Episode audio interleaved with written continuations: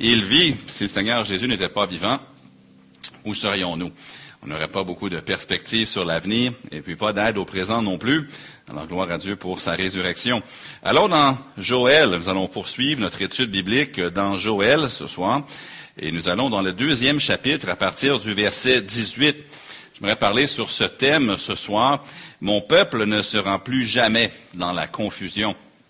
Mon peuple ne sera plus jamais dans la confusion. Parfois, il y a des événements de vie qui viennent et nous savons que c'est de notre faute.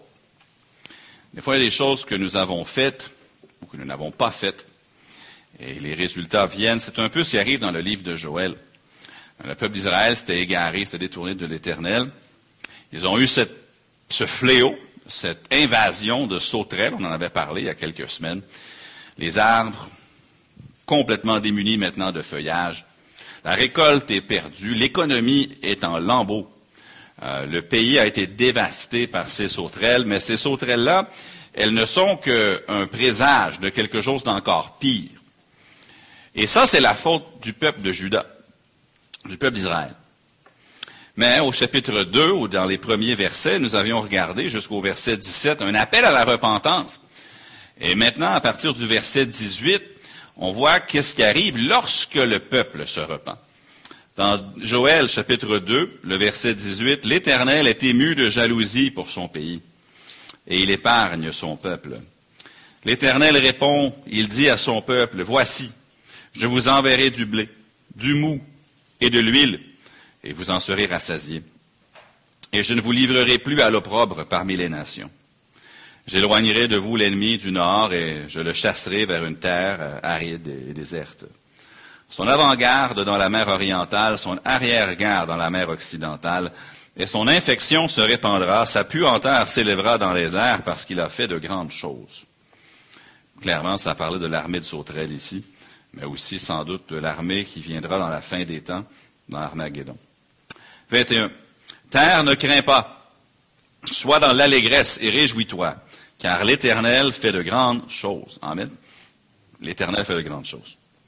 Bêtes des champs, ne craignez pas, car les plaines du désert reverdiront, car les arbres porteront leurs fruits. Le figuier et la vigne donneront leur richesse, et vous, enfants de Sion, soyez dans l'allégresse, et réjouissez-vous en l'Éternel votre Dieu, car il vous donnera la pluie en son temps. Il vous enverra la pluie de la première et de l'arrière-saison, comme autrefois. Les airs se rempliront de blé, et les cuves regorgeront de mou et d'huile. Je vous remplacerai les années qu'ont dévoré la sauterelle, le gélec, le hasil et le gazam. On se rappelle que ces quatre créatures, c'était toutes des sauterelles, mais à différentes étapes de vie. Ma grande armée que j'avais renvoyée contre vous, vous mangerez et vous vous rassasirez, et vous célébrerez le nom de l'Éternel votre Dieu, qui aura fait pour vous des prodiges et mon peuple ne sera plus jamais dans la confusion. Et vous saurez que je suis au milieu d'Israël, que je suis l'Éternel votre Dieu, et qu'il n'y en a point d'autre. Et mon peuple ne sera plus jamais dans la confusion. Certaines des histoires les plus belles, puis les plus touchantes, sont celles qui suivent la repentance du peuple de Dieu ou d'un enfant de Dieu. Ça, c'est vrai dans la Bible, même Hollywood aujourd'hui. S'ils font un film, souvent il va y avoir quelqu'un qui s'est égaré puis qui revient mais qui revient à, la vérité ou qui revient au bien. Et ici, on trouve dans le livre de Joël, un peuple qui va récolter les dividendes de son retour à Dieu. Dans la Bible, on peut penser à plusieurs exemples de gens qui s'étaient égarés, qui en ont subi les conséquences, mais ensuite reviennent avec les conséquences positives que ça engendre. Quelle est la parabole classique que Jésus avait donnée, qui est peut-être une des plus connues de toutes ces paraboles sur quelqu'un qui revient? C'était le fils prodigue. On se souvient de ça, c'est dans Luc chapitre 15. Le fils qui demande l'héritage de son père, pendant que le père est encore vivant. Quelle insulte! Papa, faisons comme si tu étais mort, papa. Donne-moi l'héritage, même si tu es encore vivant. Je veux pas de relation avec toi, je veux l'argent. Puis il part puis il va dilapider l'argent dans une terre lointaine. Mais lorsqu'il rentre en lui-même, il revient à son bon sens. Il retourne chez lui et son père le restaure. Pierre, l'apôtre Pierre, dans Jean chapitre 21, on voit cet échange entre Pierre et Jésus. Simon, fils de Jonas, m'aimes-tu? Une fois, puis deux fois, puis trois fois. Comme Simon-Pierre avait renié Jésus trois fois. Paix mes brebis, lui dit Jésus. Et après, Simon-Pierre devient le prédicateur le jour de la Pentecôte. Il devient un des personnages principaux sous l'œuvre de l'Esprit, évidemment, dans le livre des Actes. Mais ici encore dans Joël, on a un autre exemple de quelqu'un qui est revenu. Cette fois-ci, c'est un peuple, c'est la nation d'Israël, c'est un retour national. Mais on trouve des principes qui s'appliquent à nous également. Donc, la nation d'Israël s'était égarée. Les sauterelles viennent, mangent tout. Là, l'économie, tout est en lambeaux. Mais là, ils se repentent au chapitre 2. Puis là, Dieu leur fait des promesses suite à leur repentance. J'aimerais qu'on remarque premièrement dans le verset 18 le sentiment de Dieu. Si vous revenez à Dieu, comment se sent-il face à la chose? Maintenant, nous, on est des êtres humains imparfaits. Parfois, quelqu'un vient nous demander pardon. Est-ce que ça vous est déjà arrivé que quelqu'un vous demande pardon? Et vous auriez presque préféré qu'il ne vous demande pas pardon pour que vous puissiez justifier votre colère envers la personne? Ça arrive des fois que quelqu'un veut restaurer sa relation, puis des fois on est tellement, nous, dans notre chair, on se dit, est-ce que je vais vraiment lui pardonner? Est-ce que je vais vraiment le restaurer? Mais on sait que ça ne vient pas de Dieu, mais comme Pierre avait dit à Jésus, il avait dit, combien de fois partagerai-je, pardonnerai-je, pardon, à mon prochain? Là, Pierre se dit très généreux. Sera jusqu'à 70 fois cette fois. Euh, ou sera jusqu'à 7 fois plutôt. Puis Jésus lui dit non, jusqu'à 70 fois. En d'autres mots, arrête de compter, Pierre, et pardonne. On trouve ici le sentiment de Dieu face à son peuple lorsque son peuple revient. Remarquez le verset 18. L'Éternel est ému de jalousie. Ça, ce n'est pas un mot qu'on penserait voir ici, mais est ému de jalousie pour son pays. Et il épargne son peuple. Moi, je suis reconnaissant pour le fait que Dieu ne me donne pas ce que je mérite. Parce que si j'obtenais ce que je mérite, premièrement, je serais dans les temps de feu et de soufre mais je m'en vais vers le ciel à cause de Jésus. Mais aussi dans la vie, des fois, est-ce que ça vous est déjà arrivé, soyons francs, pendant une saison de votre vie, une journée, 7 jours, 30 jours, 365 jours, honnêtement, vous n'avez pas marché avec Dieu comme vous l'auriez dû. Vous n'avez pas cherché comme vous l'auriez dû. Et pourtant, la vie continue, la grâce de Dieu est là. Et si vous aviez reçu ce que vous méritez, ça aurait été bien pire. Je rends grâce à Dieu que je ne reçois pas ce que je mérite. Puis ici, on trouve le sentiment de Dieu face à nous et face à Israël lorsque son peuple revient. Lorsque j'ai, quand j'étais jeune, ben, je suis encore jeune, mais quand j'étais adolescent, jeune adulte aussi, ma perspective de Dieu, c'était d'un Dieu très sévère, très austère. Un Dieu qui vraiment il fallait éviter de le mettre en colère. Peut-être que c'est comment, je ne sais pas si c'est les prédications que j'ai entendues quand j'étais jeune, simplement, mais je crois que chacun d'entre nous, on a besoin que notre vue, notre vision de Dieu soit ajustée par la parole et par le Saint-Esprit. Mais moi, j'avais vraiment l'image d'un Dieu sévère. Maintenant, l'inverse, c'est pas bon. Un Dieu mou qui prend pas le péché au sérieux tel que c'est parfois présenté, mais l'équilibre, on doit regarder tout le conseil de Dieu. Et oui, Dieu est un Dieu saint. Et oui, il châtie celui qu'il aime, c'est vrai. Mais vous savez que Dieu est un Dieu bon et compatissant et miséricordieux, qui est lent à la colère, qui est prompt à pardonner. Et on le redira peut-être pas assez. Et ici, on voit Dieu qui avait envoyé les sauterelles. Et remarquez, il est ému de jalousie pour son peuple, puis il épargne son peuple. Pourquoi? Parce que son peuple avait fait ce qu'il demandait, c'est-à-dire une repentance du cœur. J'ai lu une histoire clairement fictive, mais je vous la partage ce soir, je la lis mot pour mot. Ce n'est pas original à moi, je l'ai lu quelque part. La brebis et le cochon d'un fermier s'étaient échappés. Ensemble, ils avaient découvert un montant faible dans la clôture et avaient poussé dessus jusqu'à ce qu'il cède sous leur poids. Voyant l'occasion, ils se sont rapidement enfuis du champ du fermier et ont commencé à explorer leur nouvel environnement, inconnu et étrange. Il n'a pas fallu longtemps au fermier pour remarquer que deux de ces animaux manquaient à l'appel, et il se mit en route pour les retrouver. Mais les animaux avaient erré loin et n'avaient laissé que peu de traces derrière eux. Le jour se transforme en nuit après s'être, et après s'être reposé de manière agitée, le fermier reprit sa recherche pour ses animaux le lendemain matin. Les animaux étaient maintenant partis depuis plus de 24 heures et il commençait à se demander ce qui avait bien pu leur arriver. L'après-midi du deuxième jour qu'il a commencé à entendre un bêlement lointain. Le son de son mouton, de sa brebis qui criait. Il a alors suivi le bruit qui le menait vers un marais voisin. Et c'est là qu'il a retrouvé sa brebis et son cochon manquant. Tous deux étaient tombés dans un profond fossé tous deux étaient recouverts de boue. Tous deux étaient incapables de s'en extraire.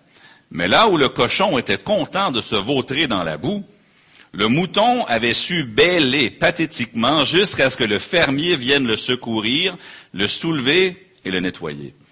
Alors dit le fermier, si tu es jamais tombé dans un péché et submergé par une faiblesse, ne te décourage pas. Va immédiatement vers ton Sauveur qui est compatissant. Raconte-lui avec les mots les plus simples l'histoire de ta chute et le chagrin que tu ressens. Demande-lui de te laver immédiatement et de restaurer ton âme. Car si un mouton et un cochon tombent dans le fossé, le cochon s'y vautre, mais le mouton bêle pathétiquement jusqu'à ce qu'il soit nettoyé par son maître. Mon ami, sois le mouton et ne sois pas le cochon. C'est-à-dire que quand on tombe dans le péché, on reconnaît ceux qui sont vraiment des brebis, parce qu'ils veulent revenir à leur maître. Tandis que celui qui n'est pas une brebis, ou qui a peu d'égard pour le berger, lui est satisfait de rester là dans son péché. Vous savez, lorsqu'on tombe dans la boue, dans le péché, puis qu'on s'égare de Dieu, Dieu n'est pas un Dieu qui dit, ben, reste dans ta boue, reste dans ton problème. Non, il est un père, il est un berger, selon l'image que vous voulez prendre. Dans 1 Jean chapitre 1, le verset 9, ça dit que si nous confessons nos péchés, il est fidèle et juste pour nous les pardonner et pour nous laver de toute iniquité. Pas seulement pardonner, mais laver aussi, il y a une différence. Pardonner, c'est relationnel. Mais laver, c'est d'enlever les évidences ou les marques de l'égarement qui a eu lieu. Et ici, le peuple d'Israël s'était égaré. Mais quand ils sont revenus à Dieu, remarquez au verset 18 le mot jalousie. Vous dites pourquoi le mot jalousie est là? Dieu est jaloux parce qu'il nous aime. Sa gloire, c'est certainement une motivation pour sa jalousie, mais son amour aussi. Dieu est jaloux, puis Dieu ne veut pas qu'un faux Dieu, un faux Dieu, oui, vienne prendre sa place dans notre vie. Si vous avez erré, savez-vous qui Dieu veut vous restaurer, Dieu veut que lui-même vous restaure. Dieu ne veut pas que vous ayez à aller ailleurs pour revenir à lui. Dieu est jaloux. Il veut être le Dieu de votre vie. Il veut être la solution. Il veut être celui qui vous guérit. Si vous allez chez votre médecin et que vous lui demandez une opinion, il vous donne une prescription, puis ensuite vous dites, ah, je vais aller chercher une deuxième opinion, et là que vous allez chercher la deuxième opinion, vous prenez une deuxième prescription d'un autre médecin, puis vous revenez au premier, il va vous dire, hey, c'est pas moi ton médecin. Pourquoi tu es allé voir l'autre? Pourquoi tu as pris son idée à lui? De la même manière, Dieu, lui, il veut être le Dieu qui nous restaure. Il ne veut pas que son peuple aille vers d'autres dieux. Il est ému de jalousie. Mais il veut aussi être celui qui leur fait du bien. Il veut être celui qui les satisfait. Il veut être celui qui règle le problème. Il veut être celui qui répond à leur repentance et qui les bénit. Dieu ne tolère jamais d'être remplacé. Même lorsque ces enfants de Dieu, les enfants ont péché, c'est à lui que Dieu veut qu'ils reviennent. C'est lui qui veut les secourir. Et c'est lui qui veut leur donner ce qu'ils ont besoin. On le voit dans les versets 19 et suivants. Mais remarquez ensuite pas seulement sa jalousie, il veut être celui qui est là pour vous, mais deuxièmement, il épargne son peuple. Dieu n'est jamais indifférence, indifférent pardon, à la repentance de ses enfants. Je n'ai pas beaucoup de minutes ce soir pour le développer, mais prenez le temps de lire le récit du roi de Juda qui s'appelait Manassé. Manassé, au début, c'était le plus méchant de tous les rois de Juda. Son, père, Ézéchias, ça avait été un des bons, mais Manassé, c'était un des méchants rois de Juda. En fait, il a fait le mal plus que tous les autres rois de Juda qui avaient été avant lui. Même dans deux Chroniques et le chapitre 33, ça, au verset 9, je crois, ça blâme Manassé pour la direction de Juda qui allait finir par les détruire. Et un jour, il s'est ramassé, il s'est retrouvé en captivité à cause de son péché. Et c'était bien mérité, honnêtement. Il avait tout fait. Il avait fait passer ses enfants par le feu. Il avait rempli Jérusalem d'idoles. Il avait mis des idoles dans le temple de l'Éternel. Il avait tout fait. C'était, horrible. Mais une fois qu'il était captif, ça dit dans 2 Chroniques, chapitre 33, les versets 12 et 13, lorsqu'il fut dans la détresse, on pourrait dire, bien mérité Manassé.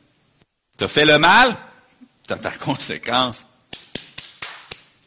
Ça aurait pu être ça. Lorsqu'il fut dans la détresse, il implora l'Éternel, son Dieu. Et il s'humilia profondément devant le Dieu de ses pères. Il lui adressa des prières, et l'Éternel remarquait les trois prochains mots, se laissant fléchir. Magnifique mot. Le Dieu des cieux, se laissant fléchir, exauçant ses supplications, et le ramenant à Jérusalem dans son royaume, et Manassé reconnut que l'Éternel est Dieu. Le reste du chapitre 33 est magnifique. Il va rénover le temple de l'Éternel. Il va chasser les idoles.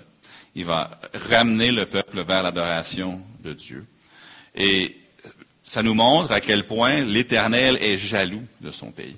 Il veut être celui à qui on revient. Dieu ne dit pas, ah, écoute, c'est toi qui t'es mis, qui t'es mis dans le trouble, va voir quelqu'un d'autre. Non. Il est jaloux, il veut être celui qui nous restaure. Et il est un Dieu qui, lorsqu'on se repent sincèrement, se laisse fléchir. C'est vrai pour le salut, mais c'est vrai dans toutes les autres choses de la vie. Si un domaine dans votre vie où vous n'avez pas bien fait, si vous revenez à lui, Dieu ne va pas te dire, hé, toi, va Non. Il va toujours vouloir vous recevoir. Deuxièmement, on voit la provision de Dieu dans les versets 19 à 26. Je ne vais pas tous les relire, mais le verset 19 nous donne un sommaire de la réponse de Dieu. Ça nous dit, l'Éternel répond. Il dit à son peuple, voici, je vous enverrai du blé. Pourquoi est-ce qu'ils en ont plus? Parce qu'ils ont péché, puis les sauterelles ont tout mangé. Et maintenant, Dieu dit, écoute, malgré votre erreur, je vais vous redonner du blé. Ensuite, il dit, du mou et de l'huile, et vous en serez rassasiés, et je ne vous livrerai plus à l'opprobre parmi les nations. Les versets 20 puis 21 ensuite sont encore plus précis de ce que Dieu va faire. Puis ensuite, les versets 21 à 26 vont être encore plus précis à détailler tout ce que Dieu va faire pour eux. Il y a certaines des choses dans ces versets-là qui, vont, allaient avoir lieu rapidement, puis certaines autres choses qui vont avoir lieu à la fin des temps, lorsque Jésus va venir et s'asseoir sur le trône de David. Il y a de la restauration économique ici dans les versets 19, 22 à 24. Il y, a, du secours probablement militaire au verset 20, mais surtout dans les versets 26-27, remarquez la restauration spirituelle. Vous mangerez et vous vous rassasierez, et vous célébrerez le nom de l'Éternel, votre Dieu, qui aura fait pour vous des prodiges. Et mon peuple ne sera plus jamais dans la confusion. Ensuite, il dit, vous saurez que je suis au milieu d'Israël, que je suis l'Éternel, votre Dieu, qu'il n'y en a point d'autre et mon peuple ne sera plus jamais dans la confusion. Vous voyez, Israël avait dit, ouais, on connaît l'Éternel, mais peut-être que Baal, lui, a quelque chose à nous offrir. Ils sont allés vers Baal, les sauterelles ont passé. Ils ont regardé les autres faux dieux, puis ils se sont dit, ah, on va aller essayer ça. Les sauterelles ont passé, puis ils étaient confus. Et là, Dieu dit, le jour vient vous saurez que je suis l'Éternel. Il n'y en a point d'autre. Et lorsque vous connaissez ça, et que vous êtes vraiment entier à l'éternel, vous ne connaissez pas la confusion. L'une des merveilles historiques du monde, selon l'UNESCO, c'est une, c'est la forteresse de Sigiriya, qui est au Sri Lanka.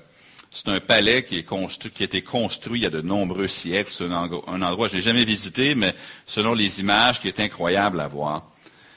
Les touristes viennent par milliers, sinon des millions, pour admirer cet endroit-là. Puis un des points forts dans ce, palais, c'est des fresques qui avaient été peintes sur les parois rocheuses du palais. Et comme je l'ai dit, l'UNESCO en a fait un patrimoine mondial. Mais a plusieurs années, il y a des vandales qui sont entrés, qui ont pris, je ne sais pas si c'était de la peinture ou de l'encre, qui ont commencé à lancer ça sur ces fresques-là pour ruiner le tout. Et en conséquence, ils ont dû faire venir des experts, je ne sais pas comment ils ont fait, mais ils ont réussi, après beaucoup d'efforts, de façon très laborieuse, à restaurer les, fresques à leur état d'origine. Vous savez, des fois, nos vies sont magnifiques. Dieu a fait pour nous de grandes choses. Il nous a donné euh, son abondance, nous a donné sa présence, évidemment, si on est son enfant et tout. Puis par nos choix ou par nos égarements, on commence à lancer de la peinture, on commence à défaire ce qui est si magnifique. Mais, vous savez, Dieu n'est pas seulement un Dieu qui crée, c'est aussi un Dieu qui restaure. Créer, c'est magnifique, c'est grandiose. Mais restaurer, c'est de la création avec de la compassion avec de l'amour. Et ici, Dieu leur promet exactement ça. Il leur, promet de, remarquez au verset 25, il dit, Je vous remplacerai les années qu'ont dévoré la sauterelle, le Gélec, le Hazil et le Gazam, ma grande armée que j'avais envoyée contre vous. C'est, toute une promesse. Dieu aurait pu leur dire, écoutez, je vais vous donner juste un nouveau départ. Mais ce n'est pas ce qu'il a dit. Il a dit, non seulement je vous restaure, mais en plus, je vais vous rendre ce que vous avez perdu quand les sauterelles sont passées. Je vous remplacerai les années. Maintenant, est-ce que Dieu va le faire tout le temps de la même manière pour tout le monde? Euh, peut-être pas nécessairement, mais parfois on cherche à se restaurer nous-mêmes ou à contrer les effets de notre péché par nous-mêmes. Ce qui est important, cependant, c'est de réaliser que si nous nous sommes égarés, notre travail, ce n'est pas de nous restaurer nous-mêmes. Notre travail, c'est de revenir à l'Éternel. Je donne juste quelques situations. Supposons qu'il y a un individu qui a fait du tort à, quelqu'un d'autre. Puis au lieu de chercher à se repentir, puis d'être en règle avec Dieu, puis avec l'autre personne, il commence à, faire plein d'efforts pour essayer de compenser le mal qu'il avait fait par de bonnes actions maintenant. Puis il pense que ses propres efforts vont contrer les effets de, ses péchés. Des fois, la culpabilité est un puissant motivateur dans la vie des gens. Mais malgré ses bonnes intentions, la personne réalise ensuite que ses efforts personnels ne sont pas suffisants pour apaiser sa conscience, ni pour restaurer sa relation avec Dieu. Ultimement, il faut se repentir, puis ensuite revenir à l'Éternel et lui faire confiance que lui va restaurer ce que nous, on avait brisé. Ou encore, peut-être qu'une personne qui traverse une période de doute ou d'éloignement spirituel. La personne se sent perdue, euh, incapable de retrouver son chemin vers Dieu, c'est pas vraiment vrai, mais c'est comme ça qu'il se sent. Au lieu de se laisser guider par Dieu, la personne cherche à trouver du réconfort dans des activités mondaines, parfois dans des relations superficielles. Et malgré les tentatives de trouver du bonheur dans son éloignement, cette personne-là réalise éventuellement que seule la repentance, puis un retour sincère envers Dieu peut lui apporter le, vrai rétablissement. Mais lorsqu'on se tourne vers le Seigneur et qu'on cherche humblement sa volonté, on découvre que Dieu est prêt à restaurer spirituellement, puis nous aider à retrouver une communion profonde. Le psaume 51, verset 19, c'est un magnifique verset. Le psaume 51, 51, 19 dit Les sacrifices qui sont agréables à Dieu, c'est un esprit brisé. Ô Dieu, tu ne dédaignes pas un cœur brisé et contrit, dit le psalmiste. Peu importe ce qu'on a fait. On a le verset 18. L'Éternel est ému de jalousie pour son peuple, il épargne son peuple. Puis là, il leur parle avec tendresse. J'aimerais qu'on termine avec la gloire de Dieu au verset 27. Et vous saurez que je suis au milieu de vous, que je suis l'Éternel votre Dieu, et qu'il n'y en a point d'autre. Et mon peuple ne sera plus jamais dans la confusion. Vous savez, on l'a déjà dit, mais dans le passé, les, les desseins de Dieu se rattachent toujours à lui-même. Le dessein de Dieu se rattache toujours à lui-même. Il y a une multitude de gens qui vont vous dire que Dieu se préoccupe avant tout de votre bonheur ou de votre prospérité. Et oui, Dieu aime faire du bien à ses enfants.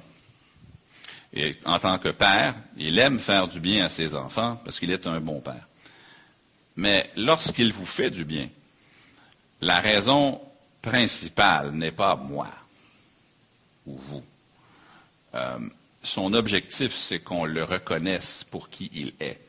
Dans Romains 2, verset 4, ça nous dit, ou méprises-tu euh, les richesses de sa bonté qui te poussent à la repentance? C'est-à-dire que quand Dieu te fait du bien, c'est parce qu'il veut que ta relation avec lui croisse par la suite. Dieu ne va pas me faire du bien juste pour me faire du bien. Oui, il le fait parce qu'il est un père, mais ultimement, ce qu'il désire, c'est que ma relation avec lui soit ensuite affermie. Lorsque Dieu nous fait du bien, il le fait pour sa gloire et il le fait pour ses desseins à lui. Remarquez au verset 26 et 27, les deux versets finissent de la même manière. Ça dit à la fin du verset 26, et mon peuple ne sera plus jamais dans la confusion. Fin du verset 27, et mon peuple ne sera plus jamais dans la confusion. Vous savez, lorsque nos cœurs sont tournés vers Dieu, nous sommes stables. Lorsque ses projets sont nos projets, nous sommes stables. Ça ne veut pas dire que c'est facile toujours, mais c'est pas il n'y a pas de confusion là. Lorsque nous nous détournons de l'éternel, la confusion vient rapidement. Euh, lorsque les priorités commencent à changer, puis qu'on se concentre plus sur le matériel que sur le spirituel, on commence à prendre des mauvaises décisions, on commence à être insatisfait. Mais quand on revient à lui, il nous enlève la confusion. Lorsque quelqu'un qui, même s'ils ont servi le Seigneur, commence à se laisser distraire par le monde, lorsqu'on revient à l'Éternel, la confusion quitte encore. Vous savez, nous n'avons qu'une vie à vivre. Ne permettons pas que ce soit une vie marquée par la confusion. Mais plutôt, lorsqu'on marche avec lui, Dieu accorde la paix et la clarté. C'est impossible d'avoir de la clarté sans être en règle avec Dieu. Impossible. C'est impossible d'être stable sans Dieu. C'est lui le rocher. C'est lui notre encre. C'est lui notre guide. Et toute personne qui s'éloigne de lui va certainement connaître la confusion. Le peuple était confus, là. Comment ça se fait qu'on n'a pas de récolte? Comment ça se fait que cette catastrophe économique nous tombe dessus? Comment ça se fait que toutes ces ils sont confus, sont dans la confusion? Mais lorsqu'ils sont revenus à l'Éternel, Dieu leur dit, vous êtes venus à moi, je vous épargner. Je vous rendre les années que toutes les sauterelles vous ont mangées. Je vais vous donner la récolte. Je vais vous donner le mou. Je vais vous donner l'huile. Je vais vous rassasier. Je vais faire toutes ces choses pour vous, afin que, verset 27, et vous saurez que je suis au milieu d'Israël. Verset 26, vous célébrerez le nom de l'Éternel votre Dieu qui aura fait pour vous des prodiges. Mon peuple ne sera plus jamais dans la confusion. J'ai dépassé mon temps de quelques instants, donc je, complète. Juste trois observations tirées du message de l'étude biblique, puis j'arrête. Premièrement, les égarements causent toujours la confusion. Je parle même pour les jeunes. Le jour va venir, vous allez vouloir savoir qui épouser. Si vous n'êtes pas proche de Dieu, vous ne le saurez pas. Et le jour va venir où vous allez vous demander, est-ce que Dieu veut que je sois un pilote ou un ingénieur ou un missionnaire ou une secrétaire ou une infirmière? Honnêtement, si vous n'êtes pas proche de Dieu, bonne chance de le découvrir. Parce que là où nous ne sommes pas en communion avec l'Éternel, règne la confusion. Et dans ma vie à moi, je l'ai appris. Dieu a été bon envers moi, mais il y a eu des moments de confusion qui étaient à cause, parce que mon cœur n'était pas près de l'Éternel. Mais les égarements causent la confusion. Cependant, le retour à l'Éternel amène la paix et la clarté samedi au ralliement, je racontais l'histoire, je n'ai pas l'histoire au complet, mais comment Dieu m'a appelé comme prédicateur. Comment Dieu m'a aidé à mettre de côté la, carrière dans les médias dont je rêvais. C'était parce que mon cœur n'était pas tout entier à l'éternel. Mais quand je suis revenu à l'éternel, il m'a donné la clarté, où avant je connaissais que la confusion. Deuxièmement, lorsqu'on se repent, on n'a pas à douter des sentiments de Dieu. Des fois, quand on se repent et on veut rétablir une relation humaine, on craint la, réaction de l'autre personne. On doit prendre le téléphone pour leur demander pardon, puis on a peur de ce qu'ils vont nous dire. Mais avec Dieu, c'est pas comme ça. Comme je l'ai dit dans le psaume 51, verset 19, Ô Dieu, tu ne dédaignes pas un esprit, un cœur brisé et contrit. Ça, c'est David qui venait de pécher avec Bathsheba qui a écrit ça. Puis il dit, quand tu reviens à Dieu, tu n'as pas à douter. Est-ce que Dieu va me recevoir? Oui oui, il va te recevoir. Mais troisièmement, Dieu est capable de nous restaurer ce que notre égarement enravagés. Ça, c'est magnifique. Quand Dieu leur dit au verset 25, malgré votre péché, les sauterelles, elles sont passées à cause de votre péché, mais malgré ça, je vais vous rendre ce que les sauterelles ont mangé. Je vais vous rendre, dans le fond, ce qu'il est en train de leur dire, votre économie dans les prochaines années va être tellement prospère que ça va compenser pour ce que vous aviez perdu. Maintenant, est-ce que Dieu va toujours faire ça financièrement pour une personne? Je ne le sais pas. Dieu peut gérer chaque situation selon sa sagesse parfaite, mais je sais ceci. Quand on revient à Dieu, la possibilité existe et elle est forte que votre vie dans l'avenir puisse compter pour encore plus que ce que vous aviez perdu.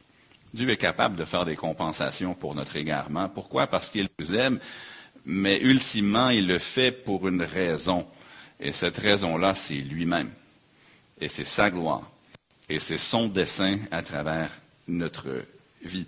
Mais la bonne idée, le bon plan, c'est toujours de revenir au Seigneur.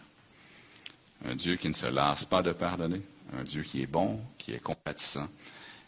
Mais si nous ne revenons pas à lui, il y a un mot qui va décrire notre vie, c'est le mot confusion.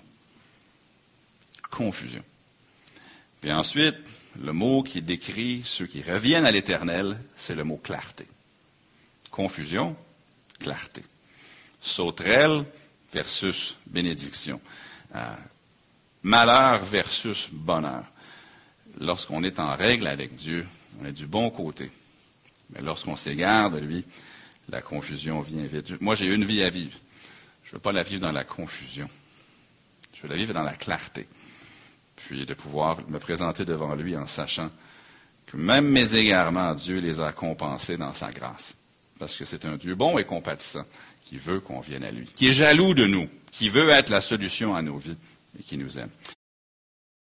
Si nous centrons nos vies sur toi, je le prie dans le nom, que tu nous aides dans le nom de Jésus, aide-nous, je le prie